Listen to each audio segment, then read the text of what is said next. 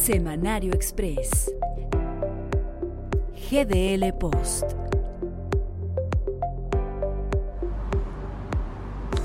Hola, ¿cómo estás? Bienvenido al Semanario Express. Soy Ramiro Marmolejo Galindo y platicaremos de las notas que a nuestro juicio, el de GDL Post, son las más importantes de la semana. Al estilo nuestro, por supuesto, ya te lo adelanté. Platicaditas. Como un gesto humanitario, calificó Andrés Manuel López Obrador eso, la buena voluntad de los Estados Unidos en enviar 8.5 millones de vacunas anti-COVID a México. Evidentemente, no preguntó en calidad de qué llegarían aquí. Recordemos que esto es el resultado de una reunión con Kamala Harris, vicepresidenta de los Estados Unidos. Eso es una muy buena noticia. No se puede preguntar en calidad de qué llegan las vacunas porque es una cuestión de protocolo, diplomacia, de estilo pues.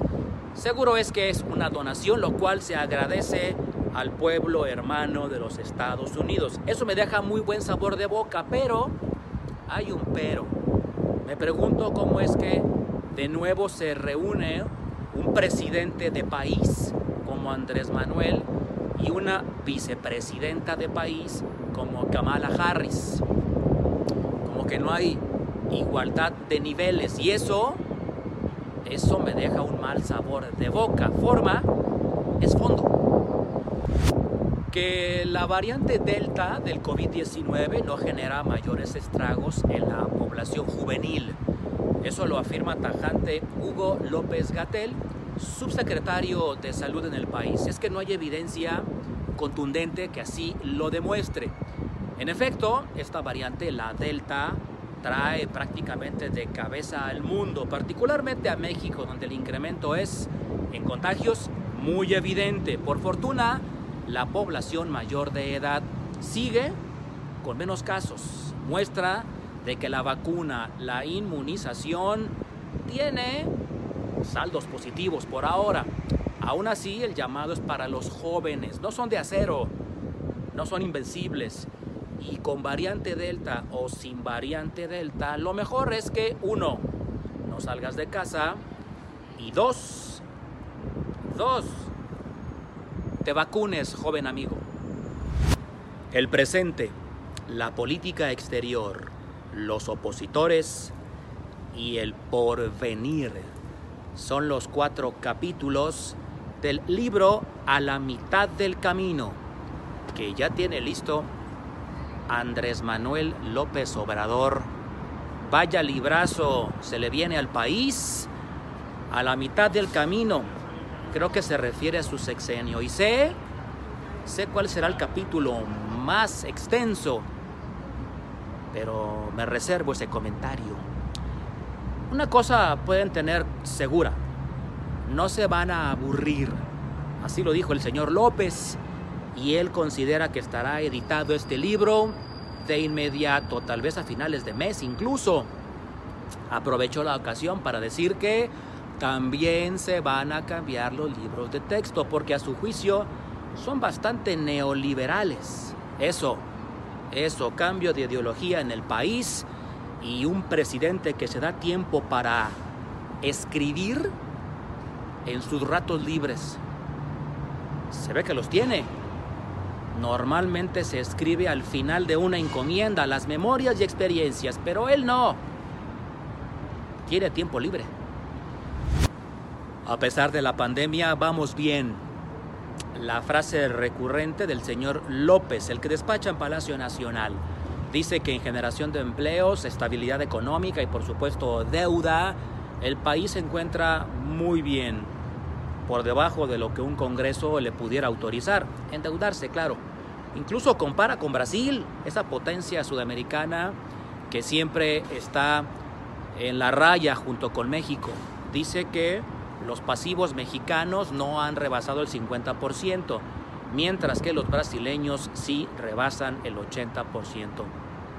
Números, números y más números, sus propios datos, pero no es contundente y además creo que la credibilidad está en franca picada, porque los otros datos, los que no son de él, siguen sin beneficiarlo y las frases se vuelven gastadas, como la de vamos bien. Delfina Gómez, titular de la Secretaría de Educación a nivel federal, presentó el decálogo para el regreso a la presencialidad en las aulas de México.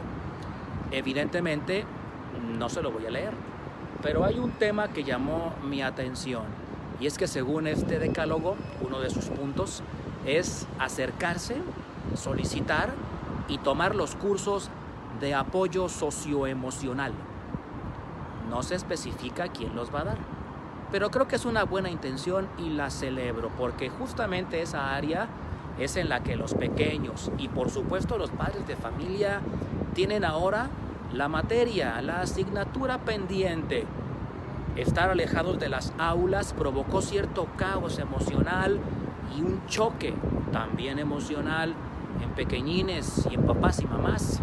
Ahora, simple y llanamente, después de año y medio de pandemia, ya no se puede incluso convivir. Así es que analizaremos con lupa lo que es el apoyo socioemocional y si es que el Estado, incapaz de atender una pandemia, ahora resulta capaz de dar apoyo socioemocional. La noticia de la semana en el Estado mexicano de Jalisco fue que, al igual que otras siete entidades federativas, regresamos al semáforo rojo, el epidemiológico, por el número elevado de contagios de coronavirus en la entidad. Esto eh, cambió actitudes, procesos y limitaciones. No, no fue así. Todo siguió igual. Antros y bares cerrados y transporte público sin control, totalmente fuera de las manos de la autoridad. Lo que me llaman poderosamente la atención son los números históricos por encima de los 1.700 casos en tan solo un día para Jalisco. Más, más incluso que los que llegó a tener Tokio, Japón por día en plenas Olimpiadas. Llegamos con esto al final del Semanario Express por esta semana. Soy Ramiro Marmolejo Galindo y que tengas el mejor de los fines de semana. Disfrútalo.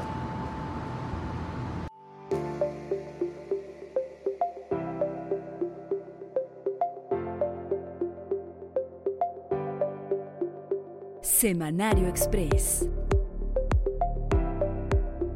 GDL Post.